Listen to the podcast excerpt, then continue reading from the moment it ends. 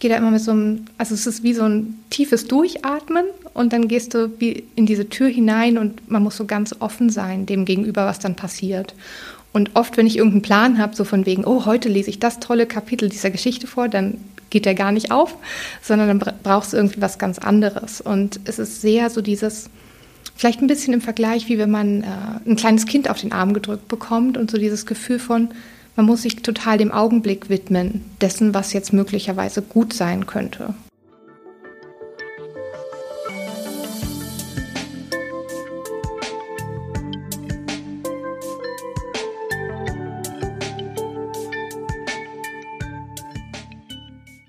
Herzlich willkommen beim Podcast Unter der Oberfläche der Westdeutschen Zeitung. Mein Name ist Alexandra Dulinski und ich habe heute Hanna Schieler zu Gast. Sie ist ehrenamtliche Hospizhelferin beim Hospizdienst Pusteblume in Elberfeld und wird uns heute davon berichten, was es heißt, Menschen beim Sterbeprozess zu begleiten. Herzlich willkommen. Hanna, möchtest du dich einmal selbst vorstellen? Ja, sehr gerne. Vielen Dank für die Einladung. Ich arbeite an der Universität Wuppertal, bin ursprünglich Kulturgeografin und ursprünglich auch Berlinerin und ähm, erst seit fünf Jahren hier in Wuppertal. Und mit meinem Zuzug nach Wuppertal kam auch dieses Thema Sterbebegleitung in mein Leben. Und ich habe die Ausbildung beim Hospizdienst Pusteblume gemacht, Sterbebegleiterin und arbeite jetzt dort ehrenamtlich seit fünf Jahren. Ein Hospizdienst ist ja was anderes als ein Hospiz. Wo genau liegt der Unterschied? Genau, also es gibt quasi den Hospiz als Ort, wo man zum Sterben sich hinbegeben kann. Und ein Hospizdienst arbeitet quasi ambulant. Also wir gehen in Krankenhäuser, in Pflegeheime und zu Menschen nach Hause. Also wir bringen sozusagen ein bisschen vom Hospiz an diese Orte. Und wie darf ich mir das vorstellen? Wie läuft sowas ab? Du sagst, du bist Hospizbegleiterin. Genau. Du gehst zu den Menschen nach Hause und was machst du konkret? Ja, also vielleicht ein bisschen noch zur Organisation. Also die Pusteblume, die dann halt so ein Hospizdienst ist, die ähm, besteht dann aus quasi Menschen, die da dauerhaft, also fest angestellt sind. Und dann gibt es die Ehrenamtlichen, also eine große Schar von Ehrenamtlichen. Und wenn man jetzt dort anruft, hat man wahrscheinlich ähm, einen der Festangestellten am Telefon und sagt, ah, wir suchen hier für unsere Oma jemanden für den letzten Weg. Und dann sagen die äh, Festangestellten, ah, wir freuen uns, dass Sie sich bei uns melden. Wir suchen jetzt eine Person, die zu Ihrer Großmutter passt. Und so wird quasi dieser Prozess erstmal angestoßen, dieses, ähm, dieser erste Kontakt und dieses, ah, wir bringen jetzt eine Person auf den Weg. Und so eine Person könnte ich dann sein.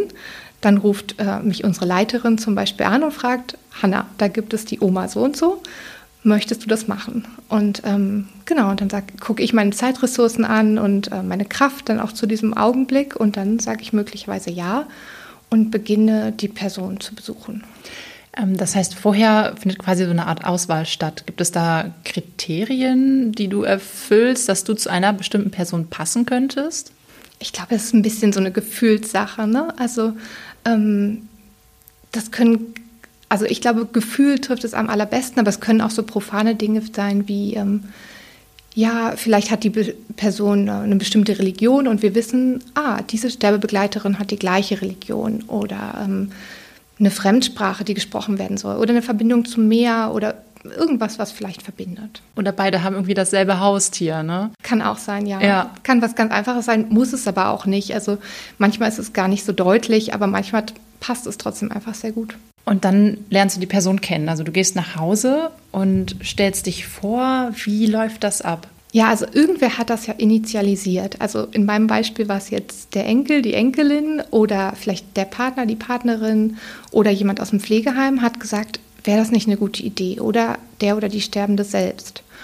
Die Person hat das ja vielleicht auch so ein bisschen eingeleitet in dem Sinne und wäre vielleicht auch mit dabei da am Anfang, zum Beispiel der Partner ja, dann würde ich da hingehen zu so einer Art Erstbesuch und mich erstmal vorstellen. Da bleibe ich dann auch oft gar nicht so lange. Also es ist dann so ein Hallo und ich bin die Hanna. Und, und dann erzähle ich, ähm, oder ich, ich sage dann, dass ich eingeladen wurde, hierher zu kommen und dass ich äh, in der nächsten Zeit die Person begleiten würde, wenn das gewünscht ist. Und dann lernen wir uns so ein bisschen, so ein ganz klein bisschen erstmal kennen mhm. und äh, vielleicht sehe ich die Wohnung oder das Zimmer im Pflegeheim. Und was du dann wirklich machst, das hängt wahrscheinlich sehr individuell von der Person ab. Äußert die Person dann irgendwie Wünsche, Bedürfnisse? Sind das Aktivitäten, die du machst? Ist es irgendwie, wir spielen Schach? Was, was, was passiert da genau? wenn man Schach spielen kann. Also es gibt so vieles, was man machen kann, ähm, alles und nichts sozusagen. Ne? Also ähm, häufig, es kommt ja sehr auf den Zustand der Person an. Häufig ist es doch so, dass SterbebegleiterInnen angerufen werden, wenn, wir, wenn es im Prozess schon sehr weit gegangen ist. Also ich treffe häufig Personen an, mit denen ich nicht mehr sprechen kann. Oh, okay. Und das ist dann vielleicht zwei Wochen vorm Sterben oder drei Tage vorm Sterben und da begleite ich die Person nur noch ein ganz kleines Stück. Und mit diesen Personen geht es natürlich darum zu gucken, was kann ich hier noch Gutes tun. Also es geht ja der Grundgedanke der Hospizbewegung, das ist so dieses würdevolle Sterben. Also die Idee davon, wie können wir dieses letzte Wegstück so würdevoll, schmerzfrei, ja fast schön gestalten. Mhm. Ähm, und das probiere ich dann halt auch mit den Menschen, die nicht mehr selbst sagen können, ähm, ich möchte jetzt noch mal das machen und ein Eis essen gehen, sondern da geht es wirklich eher darum, ähm, was sind das für kleine Handreichungen oder das kleine Lied oder die kleine Geste, ich mache das Fenster auf, ich mache das Fenster zu, ich tupfe die Stirn ab, ich summe etwas, ich lese was vor, was kann da vielleicht noch sinnvoll sein? Und bei Menschen, die noch sprechen können. Also aktuell bin ich zum Beispiel in der Begleitung mit einer Person, die noch prima äußern kann, was sie alles gerne möchte. Da kann ich das natürlich perfekt erfragen. Also da kann ich dann sagen, soll ich das für dich tun? Oder die Person hat, kommt selber auf Ideen. Und ähm, wie, wie ist das für dich? Also das ist ja wahrscheinlich auch ganz anders, ob die Person noch ganz normal ja, sprechen kann, Wünsche äußern kann oder jemand liegt vielleicht im Bett und du machst wirklich nur noch ganz kleine Handreichungen. Wie ist das für dich selbst? Was fühlst du dabei? Oder wie fühlst du dich dabei? Eine große Demut diesem Prozess gegenüber. Also ich gehe da immer mit so einem, also es ist wie so ein tiefes Durchatmen und dann gehst du in diese Tür hinein und man muss so ganz offen sein dem gegenüber, was dann passiert. Und oft, wenn ich irgendeinen Plan habe, so von wegen, oh, heute lese ich das tolle Kapitel dieser Geschichte vor, dann geht der gar nicht auf, sondern dann brauchst du irgendwie was ganz anderes. Und es ist sehr so dieses, Vielleicht ein bisschen im Vergleich, wie wenn man äh, ein kleines Kind auf den Arm gedrückt bekommt und so dieses Gefühl von, man muss sich total dem Augenblick widmen, dessen, was jetzt möglicherweise gut sein könnte. Und ähm, ich genieße dieses Gefühl, ich finde das Gefühl toll, weil ich so sehr mit meiner Intuition arbeiten kann. Das ist was, was ich wahnsinnig gerne mache und ich habe das Gefühl, ich habe so eine Art so eine Art Köfferchen mit Dingen, die ich machen kann und das bringe ich so mit und ähm, ja, dann bin ich einfach da und gucke, was ich raushole. Also du bist dann quasi auch ganz flexibel, um spontan darauf zu reagieren, was dich an dem Tag dann erwartet. Ja, völlig. Also ich habe eigentlich nie einen Plan, wenn ich dahin gehe. Ganz selten mal, also wie zum Beispiel jetzt mit der Frau, mit der ich sprechen kann. Ähm, ich weiß gar nicht, wie wir darauf gekommen sind, aber irgendwie waren wir bei Croissants und Musik und dann habe hab ich gesagt, was meinst du denn, sollen wir mal nächsten Sonntag ein französisches Frühstück machen? Und hat sie gesagt, die Augen haben geleuchtet und hat gesagt, ja, ja, ja. Und dann habe ich mir schon ausgemalt, ich mache dann ein schönes Tablett mit Blumen und halt richtig schön gedeckt. Diese, solche Gesten macht man ja auch nicht so häufig, wenn man im Pflegeheim ist.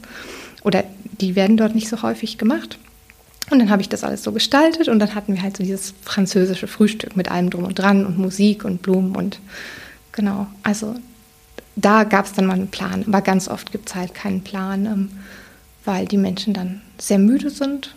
Und in dem Sinne ist Sterbebegleitung auch oft wenig tun. Also man denkt ja, deine Frage ist ja auch, was tust du? Aber die Antwort ist auch, dass man viel auch nichts tut. Und dieses Nicht-Tun auszuhalten, ist auch das ähm, manchmal Aufreibende und Schwierige. Mm, aber das ist halt auch wichtig, also auch einfach nur da sein zu können, die Hand anzubieten, zu gucken, greift die andere Person nach der Hand. Ähm, das ist manchmal das, was äh, zählt und wichtig ist. Was hast du da für dich gelernt, wenn du sagst, dieses Nichtstun aushalten zu können? Das klingt für mich, als würdest du da auch ganz viel selbst für dich selbst, also für dich selbst mitnehmen. Mhm. Es geht ganz viel um Grenzen, denke ich. Man muss seine eigenen Grenzen auch gut kennen und kennenlernen. Denn wenn man da sitzt am Sterbebett und also wenn man sich vorstellt, man, man hält da die Hand vielleicht eine Stunde oder 45 Minuten, der Arm wird wirklich schwer, auch wenn man nur eine Hand hält.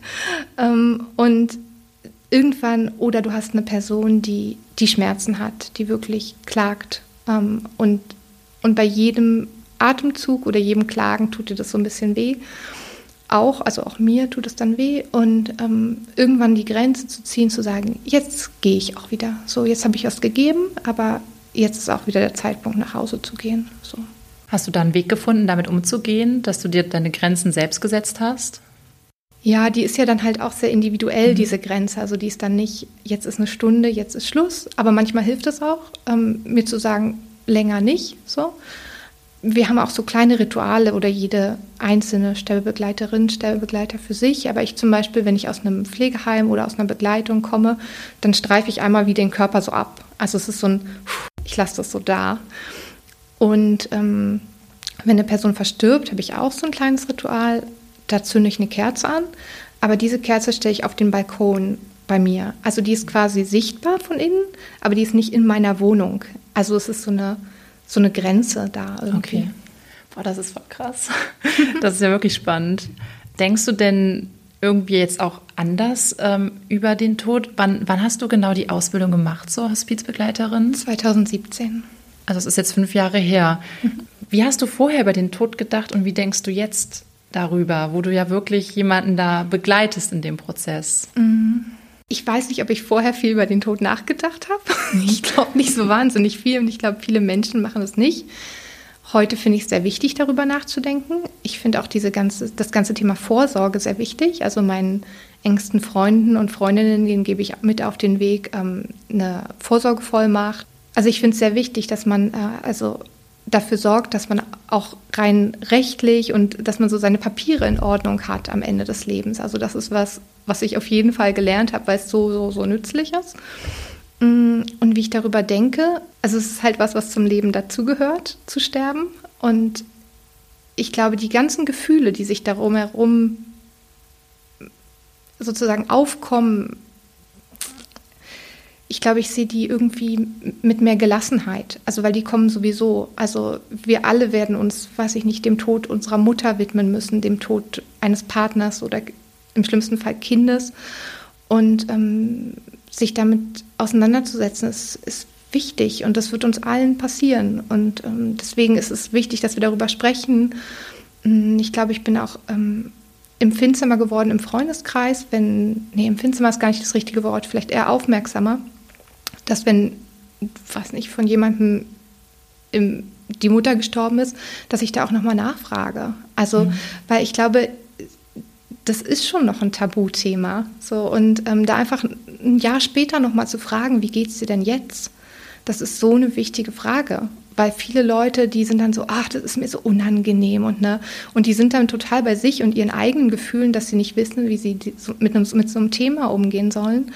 Und falsch machen kann man nicht viel, aber man macht was falsch, wenn man die Themen nicht anspricht. Mhm. So und ähm, das habe ich auf jeden Fall dazu gelernt. Merkst du denn, dass du da vielleicht auch ja, Bezugsperson geworden bist von Freunden, Bekannten, vielleicht Familie? Ja, so ein bisschen, ja. ja. Dass die dann drauf zukommen und sagen, du machst doch hier was mit dem Sterben. Äh, wie war denn das nochmal? Oder so. Ja, auf jeden Fall. Ja. Okay, ja gut, ne? so lernt ja. man ja auch dazu. Ne? Ähm, gibt es denn irgendwie eine bestimmte Situation oder einen, einen bestimmten Menschen, den du begleitet hast, der irgendwie so ein, ich weiß nicht, so ein Aha-Moment in dir ausgelöst hat oder der, der irgendwie besonders in Erinnerung geblieben ist? Schon viele einfach. Also da ist zum einen natürlich wahnsinnig viel Dankbarkeit, ne? Also die die Leute halten dann meine Hand und sagen, ach, dass sie da sind, das ist so gut. Und dann äh, bin ich so dankbar, dass ich da sein konnte, durfte. Ja, und zu der Frau, die ich jetzt begleite, die noch sehr jung ist, die ist 59 erst und ist an ALS erkrankt. Zu der würde ich schon sagen, dass ich eine besondere Beziehung habe, weil, wir, weil ich sie jetzt auch schon einige Monate begleite. In dem Sinne ist es auch meine längste Begleitung. Mhm. Ja, wenn sie irgendwann stirbt, dann wird mir das schwerfallen. Mhm. Ja. Das habe ich mich auch gefragt, ob du das dann mit nach Hause nimmst, weil du ja eben darüber ge gesprochen hast, ähm, Grenzen zu setzen, dass mhm. du sagst, so eine halbe Stunde, aber auch nicht länger. Und ein halbes Jahr oder mehrere Monate ist ja schon eine lange mhm. Zeit. Ähm, hast du da einen Weg, irgendwie damit umzugehen? Oder weißt du jetzt schon, das wird dir sehr schwer mhm. fallen? Irgendwo habe ich mal diesen Begriff professionelle Nähe gelesen. Also es ist keine professionelle Distanz, sondern eine professionelle Nähe. Den finde ich sehr schön es ist schon anders für mich, jemanden in der Stellbegleitung zu begleiten, als zum Beispiel meine Familienmitglieder. Ähm, insofern glaube ich, dass es mir schon an vielen Stellen gut gelingt, auch dann abzuschalten. Also auch wenn es in der Stellbegleitung traurig ist, also es passiert mir auch, dass ich selbst weine in der Stellbegleitung, oft mit der Person, die da liegt, dann weint man gemeinsam so einen Moment. Wenn ich dann aber nach Hause gehe, dann geht es mir auch oft gut. Also sonst könnte ich das, glaube ich, auch nicht gut leisten, weil mich das sonst kaputt machen würde vielleicht oder so. Also mhm. das ist schon wichtig, dass ich das auch dort lassen kann. Also es ist so ein vielleicht so ein physisches wirklich dort lassen. Kann das denn jeder machen? Oder sagst du, oder gibt es irgendwie Voraussetzungen, die man mitbringen sollte? Ich meine, das ist ja eine Ausbildung, da können wir gleich gerne nochmal drüber sprechen. Aber rein so vom, von der emotionalen Ebene, könnte das jeder machen? Nicht jeder fühlt sich ja dazu in der Lage. Also ich glaube, ich habe es neulich auf Instagram gepostet, da habe ich meine FollowerInnen gefragt, so würdet ihr euch das zutrauen oder nicht? Und so, es war so fast 50-50 von den Antworten, auf gar keinen Fall oder ja, irgendwie finde ich das schon reizvoll, weil natürlich du arbeitest mit deiner Empathie und mit Zuhören und mit deiner Intuition, habe ich ja schon gesagt. Und das können ja auch viele Menschen sehr gut. Also dieses sich einspüren und mit so einem Talent zu arbeiten, ist ja wirklich richtig schön. Auf der anderen Seite, wenn Menschen sagen, oh, damit möchte ich nichts zu tun haben, finde ich, gilt es es auch zu respektieren und dann ist nichts falsch mit diesen Menschen. Du hast ja 2017 die Ausbildung gemacht. Mhm. Wie war deine Motivation zu sagen, ich werde wirklich ähm, Hospizbegleiterin? Ähm, das ist ja ein Ehrenamt, was du machst. Es gibt ja ganz viele Ehrenämter, aber warum gerade das? Mm, ich glaube, das war ein bisschen Zufall. Also ich bin, ich habe davor in Schweden gelebt, vier Jahre, und bin 2017 zurückgekommen nach Deutschland und dann ausgerechnet Wuppertal, was ich überhaupt nicht kannte. Und ich wollte auch nur ein Jahr bleiben, jetzt ist es viel länger geworden. Und ich habe damals sehr aufmerksam einfach die Wuppertaler Zeitung gelesen. Und da hat der Hospizverein beworben, also die, die Ausbildung, und die hatten dann einen Tag der offenen Tür. Und irgendwie war es einfach so ein Gefühl so, das könnte ich vielleicht.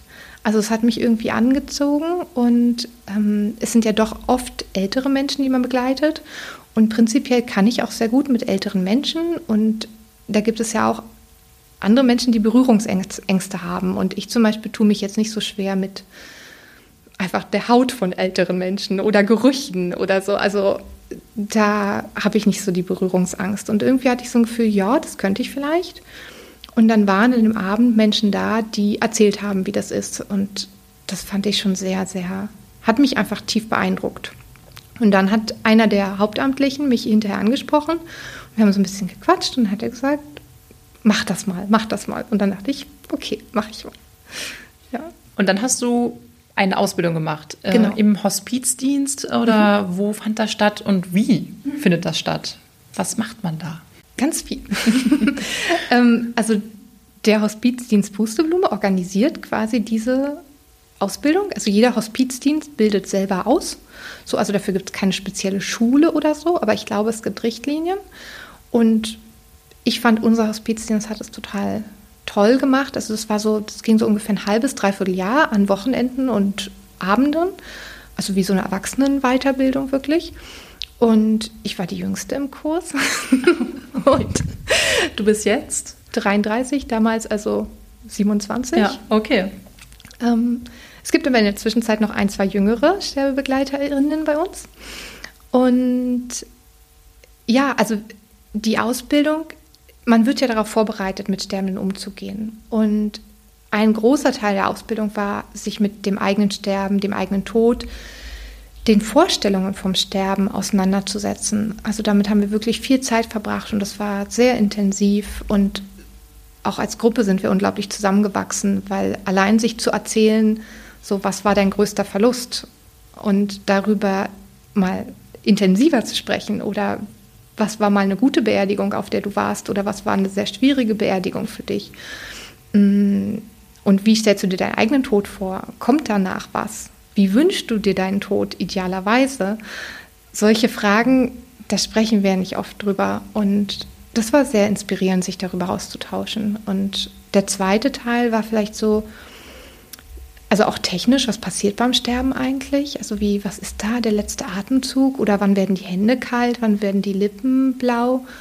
können, wann können die Leute noch sprechen, wann können sie noch schlucken. Also solche, solche Dinge waren sehr interessant und wir haben auch viel geübt. Also wir haben auch geübt, wie, wie halte ich überhaupt eine Hand? Also eine Sache, die in der Hospizbewegung zum Beispiel wichtig ist, ist, dass man die Hand nicht von oben nimmt, sondern man reicht von unten die Hand an, weil von unten spürst du, ob derjenige quasi zurückgreift.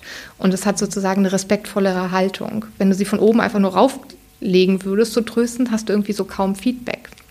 Und ähm, dann haben wir uns mal selber ins Bett gelegt und die andere Person hat sich daneben gesetzt und wir sollten mal spüren, wie das ist, wenn man so tief unten im Bett liegt und eigentlich einen jemand so anstarrt von oben. Und dann hat man auch gemerkt, oh, vielleicht kann es auch netter sein, wenn man den Stuhl so ein Stück dreht, dass man demjenigen nicht immer so ins Gesicht starrt, wenn man da so liegt, weil es schon sehr groß wirkt, die ganzen Menschen drumherum. Also viel auch praktisch geübt und Mundpflege geübt. Also ich weiß nicht, ob das in der Gesellschaft so bekannt ist, aber ganz am Ende, also da gibt es wie so einen Prozess am Anfang am Anfang kann man ja noch aus einer Tasse trinken und oft trinkt man später aus so Schnabeltassen.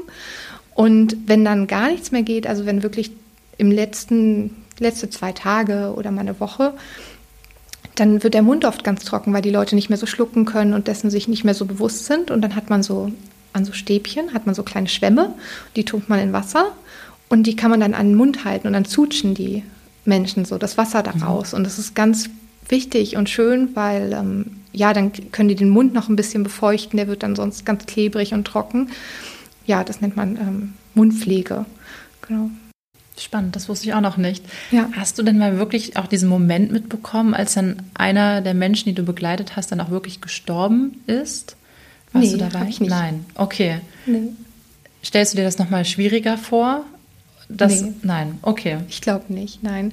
Also ich habe schon oft da gesessen und Atemzüge gezählt oder so, weil dann oft irgendwie lange Atemaussetzer sind. Dann sehe ich 18 Sekunden, 20 Sekunden, 25 Sekunden und dann atmet die Person nochmal und dann geht man irgendwann nach Hause und dann hört man vielleicht ein paar Stunden später, dass die Person gestorben ist.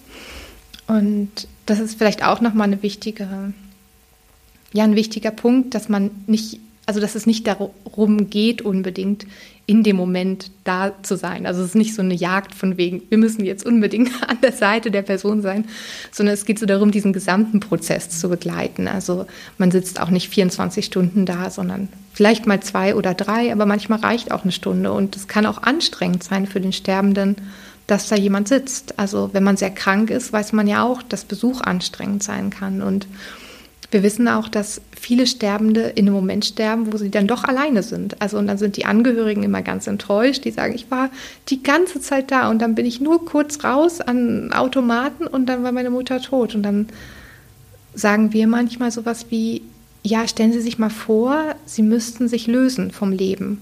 Und dann sitzt Ihr liebster Mensch neben Ihnen. Wäre es nicht vielleicht leichter in dem Moment, wo der draußen ist? So, also, und das tröstet ein bisschen und das glaube ich auch wahr, weil ich glaube, da ist ganz viel Entscheidung dabei. Ähm, oft, ich habe eine Person, die nicht sprechen kann und ähm, dann gehe ich in die Begleitung und ich weiß, der Sohn hat sich in München ins Auto gesetzt und ich habe den Eindruck, oh, ob die Person noch ein paar Stunden lebt. Aber dann sage ich dir das, in sechs Stunden ist ihr Sohn hier und die schafft das. So, also mhm. da ist ganz viel Wille, spielt auch eine Rolle. Was würdest du Menschen mitgeben, die in so einer Situation sind, dass ein Angehöriger ja kurz vor dem Sterben steht? Was meinst du, praktisch oder was meinst du genau? Praktisch, emotional, je nachdem, hm. was hilft. Hm. Ich würde sagen, dem Gefühl folgen. Also das, was wichtig erscheint, tun. Also wenn es wichtig erscheint, mich daneben zu setzen, mich anzulehnen, zu kuscheln, dann das tun. Wenn es wichtig erscheint, die Schwester aus Frankreich noch herzuholen, dann alles in Bewegung setzen.